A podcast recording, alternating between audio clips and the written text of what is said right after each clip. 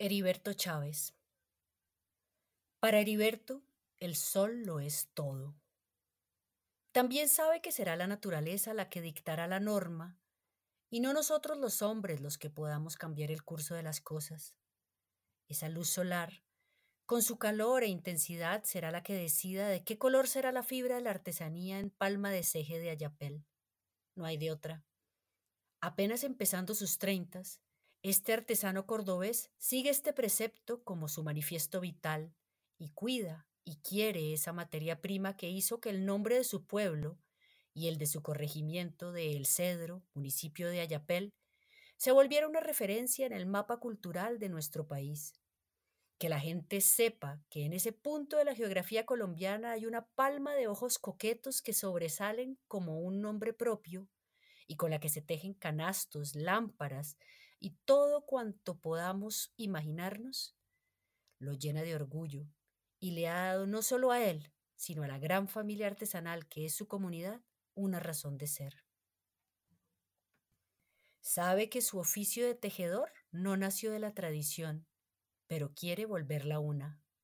Recuerda que desde niño le gustaban las artes, era bueno para el dibujo y la pintura, y cuenta con alegría cuando se le midió hacer pajaritos en las semillas del totumo.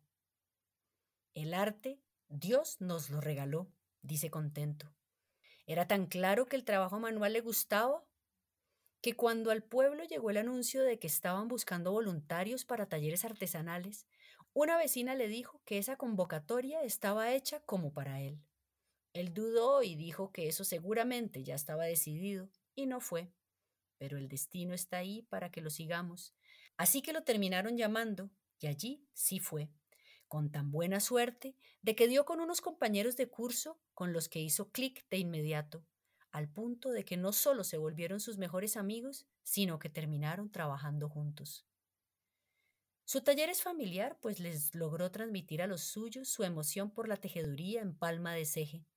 Sus hermanos mayor y menor le ayudan doblando las varillas y tejiendo, y sus papás se encargan del secado de la materia prima. Todos se metieron de lleno en esta artesanía que cada día tiene más admiradores. Pero allí no se acaba su estela. Sabe que también les da trabajo a otros miembros de su comunidad, a su cuñada, a su prima y a su marido y hermana, así como a tres cortadores de ramas que le proveen de material. Esos a los que nombra como su familia también.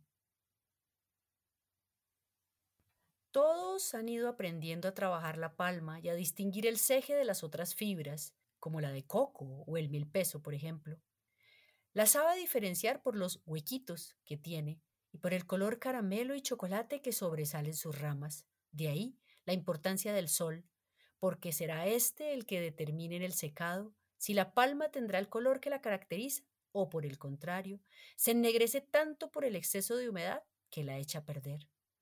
Lejanos son esos días en los que cuando apenas empezaba a aprender, nada que lograba sacar las piezas en ceje, y tuvo que desbaratar dos y tres veces sus tejidos para que fueran tan pulidos como lo son hoy. Le da pena contar que hasta pateó una bandeja de la rabia porque no lograba darle el acabado. También confiesa cómo muchas de sus compañeras lloraban porque no obtenían los resultados esperados y que él varias veces pensó en hacerlo. Ya en retrospectiva, solo agradece los regaños recibidos y la exigencia de la perfección, pues eso es lo que lo tiene donde está hoy. Aprendió de paciencia y de persistencia. Desde 2015 empezó a ir a las ferias artesanales, empezando por Expo Artesano. Aunque ya domina el oficio, Sabe que el aprendizaje es infinito y que es la propia artesanía la que indica el camino a seguir. Solo hay que saber mirar lo que la naturaleza le está señalando para hacerlo y seguir su consejo.